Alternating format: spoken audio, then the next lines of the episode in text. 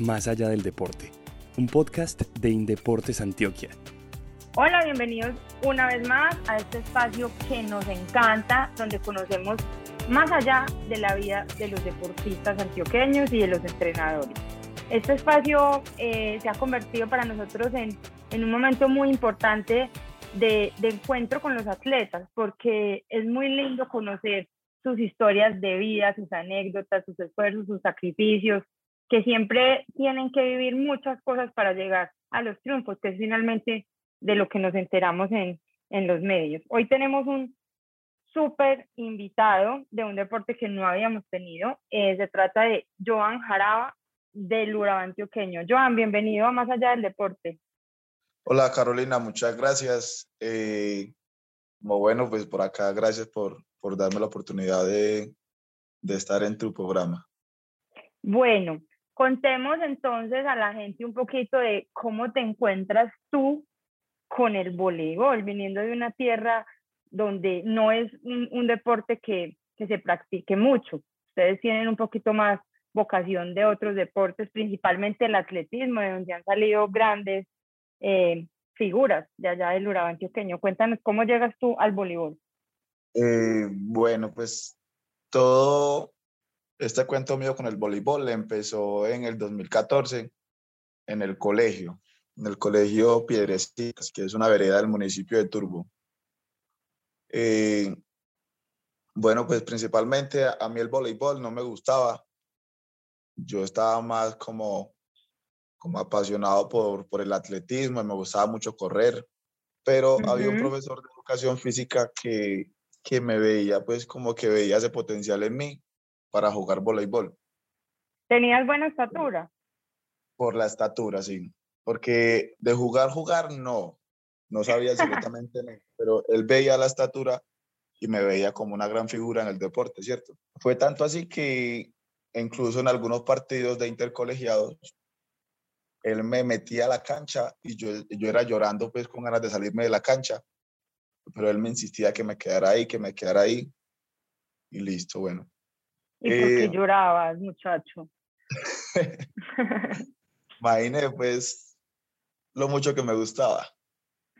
Ah, ¿Sabes qué? Eh, yo intenté y me daba miedo el balón cuando venía, o sea, como que me venía ya el balón hacia mí, me daba susto. Yo intenté el voleibol Absolutamente no, no me gustaba. no, no me entraba esa, esa pasión por el voleibol. Bueno, ese mismo año, 2014, él me llevaba al municipio de Turbo, me llevaba a entrenar todas las tardes. yo salía de clases, él me esperaba y me llevaba, me compraba un almuerzo, que en ese tiempo valía dos mil pesos un almuerzo, y me dejaba ahí en el restaurante esperando que sean las 4 de la tarde para entrenar con el semillero de voleibol de Turbo. Ay, pero te tenía muchas veces entrenado, qué belleza. Entonces, yo hacía eso tres veces a la semana. Cuando ahí, bueno, ahí le fui cogiendo un poquito de cariño al voleibol porque me gustaba ver cómo los jugadores de turbo en ese tiempo le pegaban al balón y yo decía, uy, esos manes como saltan, como le pegan a ese balón. Y le fui cogiendo como, como cariño al voleibol, ¿cierto? Entonces, en el 2015, como te contaba ahorita, en el 2015 salió la convocatoria para un proyecto que estaba ejerciendo en Deporte de Antioquia con la Liga Antioqueña de Voleibol. Eh, entonces yo me presenté en ese proyecto, me presenté gracias a que el entrenador del colegio me llevó, ¿cierto? yo ahí solamente era grande ya, pues no tenía de voleibol, sabía era muy básico, porque en esa convocatoria habían pelados muy buenos, pues que ya, ya sabían de voleibol pero yo solamente era grande ya. la, altura fue lo que te, lo que te ayudó siempre. Entonces, en las pruebas siempre me iba mal porque yo de voleibol sabía era muy poco, como te decía ahorita. Pero en ese momento, eh, yo me acuerdo que yo le pregunté a Hernán Osorio, que hoy en día es mi entrenador,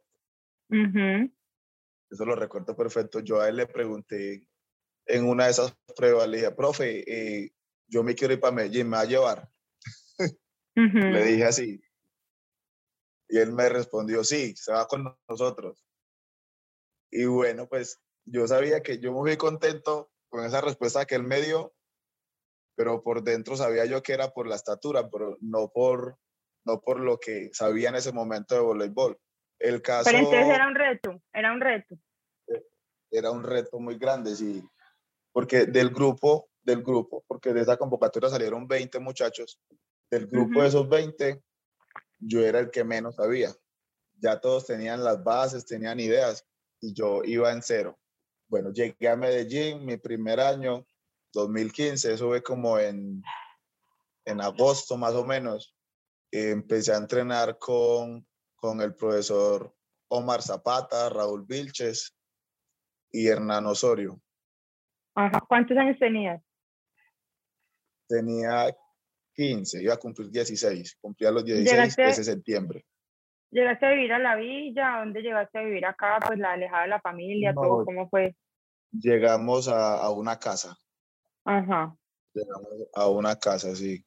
Ahí pues teníamos los servicios, pues, de cuenta de la villa, pues, la señora que ayudaba con el aseo, la alimentación, pues, todo, todo, pues, no faltaba nada absolutamente. Entonces llegamos ahí, bueno, empezamos el proceso. De una vez me encaminaron por la posición de central, que es lo que juego hoy en día. Eso te iba a preguntar, ¿en qué, qué posición jugabas? Ajá. Sí, me encaminó el profe Omar Zapata, me encaminó por centro. Expliquémosle a la gente que no conoce del voleibol, ¿cuál es esa función del, del central? Eh, la función del central eh, principalmente es bloquear. O sea, hacen en la malla y cuando vienen esas bolas cuando, cuando, el, cuando el contrario va a atacar, lo que hace el central es saltar a bloquear el ataque. Como en una de las fotos que nos mandaste ahí. Sí, en una de las fotos se ve. Ajá. Entonces, bueno, ese año era, era, el Campeonato Nacional Menores y ahí quedé en el grupo. Ese fue mi debut en la selección Antioquia de voleibol. Entonces le metiste la ficha pues a aprender del deporte que no fuera solo por alto. Ahí ya, ahí ya lo amaba. Ahí yo decía el voleibol, lo mejor que ha llegado mi vida. Ya, ya estaba agradecido con el deporte por el hecho de haberme sacado de, de la vereda. Pues no estoy diciendo que sea malo, pero tú sabes que uno en la ciudad tiene más oportunidad por el estudio, pues muchas cosas. Entonces, claro que sí. Ahí el voleibol, ahí el voleibol empezó a cambiar mi vida. Qué lindo, sí, nos encantan esas historias porque siempre detrás del deporte vienen oportunidades, aprendizajes, eh, no solamente haberte sacado de la vereda, sino como todo ese tema de, de, formación, de disciplina, de, de consecución de, de metas, de, de, ponerse como esos objetivos. Todas esas cosas bonitas son las que, las que trae el deporte por lo general pues a las personas que han pasado por acá, por, por, este, por este espacio nos cuentan cosas muy bonitas, también amistades. una, cosa, una cosa muy bonita de esto, Carolina, y es que en el acompañamiento que tiene uno en ese momento, más que, que enseñarle a ser deportista, lo enseñan a uno como ser persona, como la educación que le brindan a uno, el acompañamiento de los psicólogos en ese momento, de los entrenadores. Eso, eso como que antes de uno ser deportista, lo van formando también para ser una buena persona en la vida. Muy bonito eso, total. Y para enfrentar toda clase de situaciones, sean jungos, que no se le vaya a dañar uno la cabeza, pues que ya crea que, se las, que puede con todo, ¿cierto? Es bonito tener esa confianza, pero tampoco, y también para las derrotas. Sí, así es. Exactamente. Listo, entonces, ¿cómo fue esa evolución? Contanos, porque veo acá muchísimas eh, medallas que has conseguido en campeonatos nacionales, en campeonato nacional sub-23, llegaste a Selección Colombia, contanos esa evolución. Eh, a ver, ¿por dónde empiezo, Caro? ¿no? Entonces, bueno, de ahí en adelante, pues después de ese campeonato nacional menores, eh, los entrenamientos pues ya, ya iban siendo mucho mejores porque ya obviamente me gustaba el voleibol, entonces ya yo iba aprendiendo de los, de los deportistas que estaban en ese entonces en la liga, que eran, por ejemplo, Cristian Palacio, que también pasó por la Villa, estaba Faber Rivar, eh, Johan Estrada, pues deportistas de, que estaban en el, en el top en ese momento, que eran como, como, como la motivación mía a seguir mejorando cada día, ¿cierto? Entonces yo, yo terminaba de entrenar con, los, con mi categoría que era menores en ese, en ese entonces. Entrenábamos a las 3 de la tarde y yo me quedaba en la liga viendo entrenar a los mayores a las 6 de la tarde. Y yo decía, Qué lindo algún Día estaré yo ahí, algún día estaré ahí metido en la candela con esos manes dándome balonazos. Eh, en el 2016, ya yo era juvenil y ya yo entrenaba de vez en cuando con los mayores. Me metía al profe Vilches, me metía ahí de vez en cuando a entrenar con los mayores. Y era, como te decía, recibir balonazo, porque obviamente uno estaba pues como en esa etapa de, de aprendizaje. Y ya ellos ya, ya sabían pues demasiado. Entonces, y eso me motivó, Caro, también a seguir mejorando. Eh, no diré nombres, pero también hubo un deportista que era mayor que yo, me decía que no, que me fuera, que yo no servía para eso. Y obviamente jugaba pues en la posición que yo juego. Y obviamente eso fue un plus más, porque yo estaba seguro de que yo quería ser mejor, de que yo quería seguir mejorando y quería ser selección Colombia de voleibol masculino.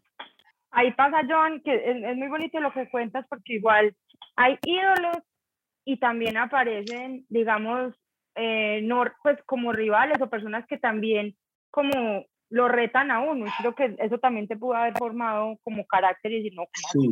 puedo. ¿Ah? Sí, eso le da carácter a uno para para esforzarse más en los entrenamientos y uno saber que uno tiene que superar eso, porque no, no todo el mundo, cuando uno empieza, no todo el mundo va a estar de acuerdo con en apoyarlo a uno porque saben que es un rival más. Uy, el camino no es fácil. Y todo el mundo cuidando su puesto dentro de la selección. Es que también hay mucho talento y los llamados son pocos. Entonces uno tiene que aprender a, a, brillar y a ganarse su puesto con, con argumentos. Bueno, ya en el, en el 2016, ¿cierto? Todo pues iba muy bien. Joan Jaraba lo convocaron para la selección Colombia sub-23. Llego yo al entrenamiento, la semana muy bien. Cuando ya después me llama el entrenador, que era Percy, uno de Brasil, me llama y me dice, Jaraba, tú no tienes, no tienes talla para ser central. Ay Dios, ¿Cuánto me, nunca te he preguntado cuánto mides. En ese entonces estaba midiendo 1,98. Ajá.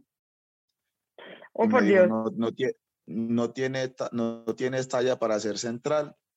Y esa fue la razón por la que me sacaron de la selección en ese entonces, en el 2016. Yo tenía 19 años, 19 sí, y e, era categoría sub-23. Entonces me sacaron de esa categoría porque no tenía la supuesta talla para ser central internacional. Bueno, entonces ya eso fue obviamente un golpe muy duro para mí. Entonces ya yo llegué a la liga más desmotivado, le dije, profe, me sacaron por, por esto y esto. Me dijo, no, hágale, siga entrenando, pues cada entrenador tiene su gusto, me decía él. Ah, bueno, sigamos entrenando. Seguí entrenando Jaro y ahí pasó algo muy maluco y fue en el 2017 que tuve una lesión en la columna. Que ahí fue cuando dijiste hasta acá, yo creo que llegó todo. Sí, ya en ese momento yo dije, no, ya, hasta aquí ya llegó todo. Entonces ya me diagnosticaron quiste en la columna a nivel L4, L5. Tenía unos quistes ahí que eso me, me, me, estaba molestando mucho para jugar, tanto que, que sentía entumecimiento en las piernas. Ay, Dios. Pero estaba muy joven. Este, estaba muy joven, sí. Sí. Eso en este deporte, las piernas, pues fundamental para jugar. Entonces yo decía, no, pues ya, profe, ya yo con esto ya no, no puedo. Entonces me llevaron a revisión y lo que me dijo el médico era que que si me operaban no podía volver a jugar. ¿Y cómo superaste Me dijo eso, me dijo eso, entonces yo ya luego hablé con mi entrenador, le dije que no, que yo no me quería operar, que yo me quería ir para mi casa así, pero me quería, me quería, yo me quería devolver para Urabá. Estabas muy aburrido. Estaba muy aburrido, entonces mi entrenador, Hernán Osorio, al que yo le pregunté en Urabá, al que yo le pregunté en Urabá que si me quería traer, él ha sido como, como todo ese camino mío en el voleibol. Él me acompañó y me dijo, venga, Araba, salga, hagámosle, hagamos a ver qué conseguimos. Bueno, y empezamos a hacer vueltas, a preguntar con qué nos podían apoyar y todo eso. Bueno, cuando me dieron ya la orden de la cirugía, me operaron. Eso fue en un diciembre, diciembre de 2017 exactamente fue, la cirugía. Me quedé la recuperación en el apartamento del profesor Hernán. no, ese ya, la, la, villa ya la habían cerrado. Entonces yo me quedé en el apartamento del profe. Y bueno, pues me acompañó pues en todo ese momento pues de, de la recuperación.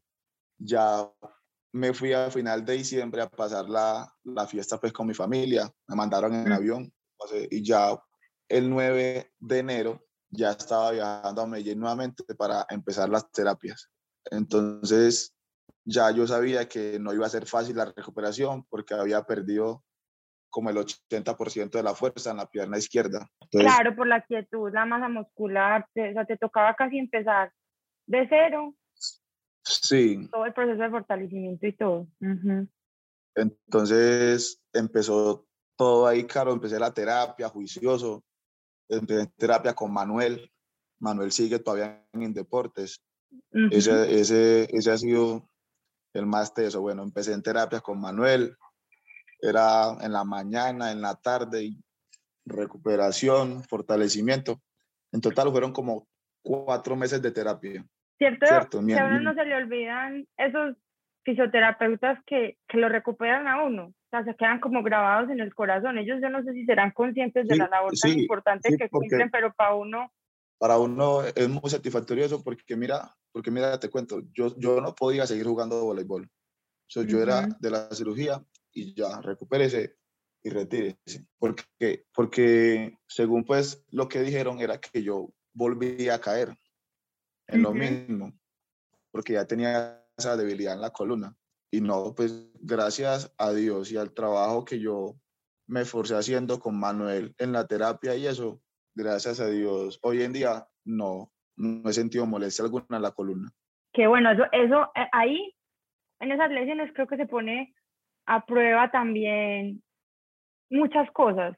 Y ahí es cuando más disciplina toca, toca meterle, a veces mucho más que la de los entrenamientos, porque uno tiene que ser muy, muy riguroso, hacer las terapias en Indeportes, continuar en la casa y seguir y seguir. Es un proceso, un proceso duro, pero que pone a prueba también como toda esa fortaleza del deportista. Fue muy duro, sí, pero como te digo, no, no fue imposible porque yo estaba mentalizado en que yo quería seguir jugando. Entonces, yo en las terapias ya cuando ya tenía como como forma de empezar a saltar un poquito, Manuel me tiraba balones y se inventó una malla en la parte de atrás del deporte y me tiraba balones él con la mano y yo era pegándole al balón. Qué belleza. Eso se veía, se veía muy charro porque Manuel hay que inventarse una malla atrás y amarrar, amarrarla de esos postes y me decía, venga, hágale, salte y pégale al balón y yo era ahí de menos a más, de menos a más. Manuel, me duele, listo, paremos por hoy ya. Al día siguiente empezaba otra vez fortalecimiento. Al final de la terapia, hagamos malla. Ya, bueno, ya eso fueron casi, sí, como te digo, cuatro o cinco meses más o menos. Ya después de eso, ya empecé ya en la liga también empecé pues caminando otra vez de nuevo porque obviamente había perdido la técnica, había perdido la potencia en las piernas. So, descoordinado totalmente. Eso parecía como nuevo otra vez. So, a empezar desde cero. Sí, eso es muy, eso es muy tenaz, pero, pero como te digo, eso es una prueba de fuego para, para el deportista. Y, y, y no sé si te pasó, a mí en mis lesiones me pasa mucho, pero vuelve uno con unas ganas, ¿cierto? Demasiado, porque como te digo, es como si uno volviera a nacer en el deporte. Total, es una oportunidad con nueva. Todo, Sí, con todo lo que yo escuchaba, pues mientras estaba con mi lesión, yo no escuchaba, lo único positivo que yo escuchaba era lo que me decía mi entrenador, porque el resto era, no puede jugar, le hacemos la cirugía y le colocamos plaqueta y eso le impide hacer ciertos movimientos. Entonces, obviamente uno limitado de la columna de jugar voleibol, pues no, no le da nunca. Total. Entonces, yo le dije, no, hagámosle, profe. Mm, entonces me la hice y bueno, ya ahí volvió a nacer Jarabo otra vez en el voleibol. Ay, qué rico, qué rico ese episodio. Ahora sí cuénteme cosas felices. Dos años en el 2019, ¿cierto? Hicieron la convocatoria, llevaron pues el listado a la liga. A mí no me convocaron oficialmente. Días después es que le preguntan a mi entrenador que si quién más puede postularse y él habló de mí y me llamaron a mí como prueba no era convocado oficial, sino que yo era prueba en la selección Colombia. Me convocaron como prueba. Yo dije, bueno, vamos, arranqué para Bogotá. La concentración eran dos meses y medio. Entonces yo arranqué como prueba. Yo no era convocado oficial, sino que yo era prueba. Entonces empecé el entrenamiento. Yo veía a los que estaban máquinas en ese tiempo, que eran Renzo, Leandro Mejía, Luis Mesa, pues me tocaba pelearme el puesto con ellos. Entonces arranqué yo, bueno, el entrenador, primer día de entrenamiento, estaba jaraba, bueno, empecé a darme balonazos con ellos. Le metí tan duro la ficha a esa, a esa Colombia que al final resulté siendo convocado oficial, ¿cierto? Ese, ese, esa eh, prueba era como en la banca, pues sea, era sí, e, e, Era como, bueno, miremos a ver qué tiene este man, a ver, qué muestra. Sí, ahí tenías que sacarla toda. Lo que yo le mostraba al entrenador le gustó, ¿cierto? La forma como yo jugaba, porque yo siempre he sido muy abierto a aprender y a escuchar. Entonces ya era como, listo, profe, ¿qué hay que hacer? Haga esto. Y empezaba. Cuando me dio otra cosa, métale otra cosa, entonces haga esto y lo hacía. yo era como todo el tiempo a la expectativa de que, hay que hacer. Entonces ya me estaba yendo tan bien que oficialmente quedé, en la selección. Después ¿Qué sentiste ahí? como prueba. ¿Qué sentiste ahí después de toda esa lucha y ese proceso, la recuperación, pensar que de pronto no ibas a poder seguir en el deporte? Supongo que fue un momento re feliz. Sí, fue demasiado feliz eso. Claro, porque después de, de haber vivido ese, mal momento de que me dijeran que no tenía talla de central, después de, de haber vivido todo, todo lo de la lesión, lo de la recuperación, de empezar otra vez como desde cero y ya luego ser invitado a la selección y, y finalmente quedar como, como oficialmente selección Colombia mayores eso fue algo muy, muy satisfactorio en mi vida, pues. Entonces ya desde ahí todo pintó muy bien, porque entonces eh, fuimos al suramericano, ¿cierto? Pero gracias al, al, gran desempeño que tuve en el suramericano, me ficharon de, de un equipo de España. Entonces ya, ya no era solamente y no selección Colombia, sino que ya era jugador de la Superliga Española. ¿Y cómo fue eso? ¿Viviste allá y podías venir acá? ¿Cómo, cómo fue cuando te ficharon a, a, a ese equipo? eso fue, Caro, a ver, era, era pues como, como un contrato, ¿cierto? Entonces era la temporada, temporada 2019-2020. Hmm. ¿Cierto? Entonces era pues ir a España, jugar con la liga. O sea, yo estaba en segunda división. Ajá. Pero, pero por problemas no pude terminar la temporada. Me tocó venir. Ya luego, después de eso, me tocó pura temporada de pandemia. actualmente no, hay cositas por ahí pendientes, pero no he concretado nada para volver a salir a jugar profesional. ¿Y sigues con la selección? Estábamos en el Nacional Mayores, pero antes de ese Nacional estuve casi dos meses concentrado con la selección Colombia. súper. Pero, final, pero finalmente, pues, este año no quedé porque no estaba pues en las condiciones adecuadas para, para estar en el equipo. Contame ahí qué, qué es lo que se viene, o sea, qué tenés en, en este momento en mira, cuáles son tus objetivos. Me habías dicho que habían como cositas conversadas de pronto para volver a, a, a estar por fuera. Sí, como te estaba contando, pues eh, en el momento, pues hay cositas pues habladas, no se ha concretado nada todavía, pues obviamente uno debe esperar a ver qué es lo mejor que pueden ofrecerle a uno, pues no coger lo primero que salga. Entonces ahí estoy pues entrenando acá nuevamente y a esperar a ver qué oportunidad se da, qué es lo mejor que sale.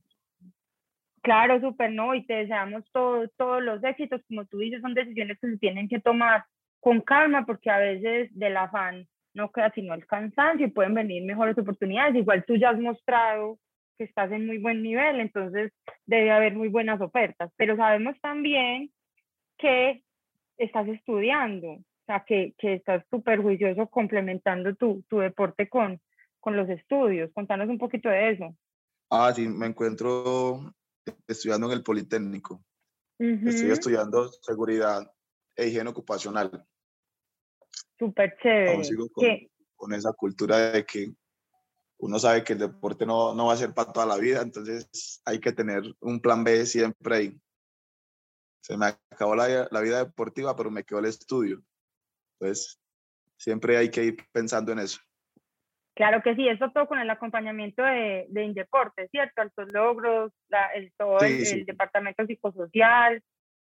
Bueno, qué rico. Joan, ¿qué crees? Habíamos dicho que el deporte te ha dejado cosas muy, muy bonitas pero contame así, vos decís, yo creo que el deporte, yo definitivamente, esto es lo mejor que a mí me ha pasado, o esto es lo que más recuerdo, o esto es lo que yo más le agradezco al deporte. No, yo siempre he sido muy, muy agradecido y te lo digo de vez en cuando a Rosa Victoria, que ha sido como la mamá mía acá en Medellín. Ella también estuvo ahí en ese momento cuando, cuando yo estaba empezando pues como todo este camino con, con Selección Antioquia y todo eso, pues yo siempre le dado las gracias a ella por, por el apoyo que me ha dado en deportes desde que empecé hasta el día de hoy. Y también le agradezco pues por, por haberme pues como, como dado la oportunidad de, de, de estar acá con Selección Antioquia, porque como te digo, uno acá tiene muchos beneficios, claro, por ejemplo, a uno normalmente le cuesta ¿cierto? Pagar un semestre de dos, tres millones de pesos. Acá con un deporte, el acompañamiento, ¿cierto? Lo ayudan con eso. Eh, la clase de personas que son con uno, porque la verdad, para mí son unas personas muy especiales, todos, la parte médica, la parte psicosocial, eh, la gerencia, todo, todo, la verdad son, son muy queridos con uno y, y, yo no me puedo quejar de eso porque siempre que, que he necesitado, siempre han estado ahí acompañando. Qué belleza, contemos, contémosle a la gente quién es Rosa, que pues tú y yo lo sabemos, pero de pronto los que nos oyen, ¿qué, qué hace ella en deporte? Trabaja pues en la parte de, de acompañamiento pues, psicosocial. y, eh, para mí es como mi mamá, ¿cierto?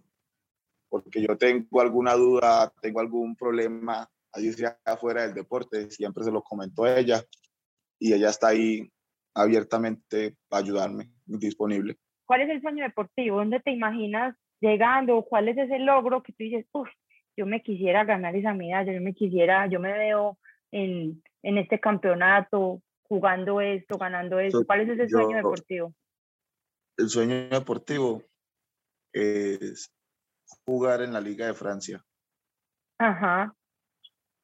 Bueno, ya estuviste cerquita, ya estuviste por ahí cerquita. No, y, le, cuento pues, le cuento pues que, que, antes de la pandemia yo estaba hablando con un equipo de Amiens en Francia, un equipo de tercera división.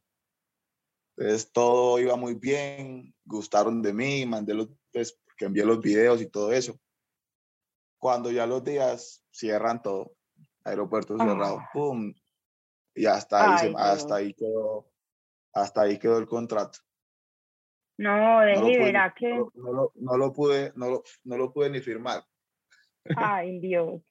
Bueno, yo creo que la pandemia nos puso a sufrir a muchos, pero ya otra vez vuelve toda la normalidad y, y retomar contactos y, y, esperemos ver ese, ese apellido, Jaraba, en, por allá en, estampado en un uniforme francés y tú por allá jugando. Sí. Dios, así será.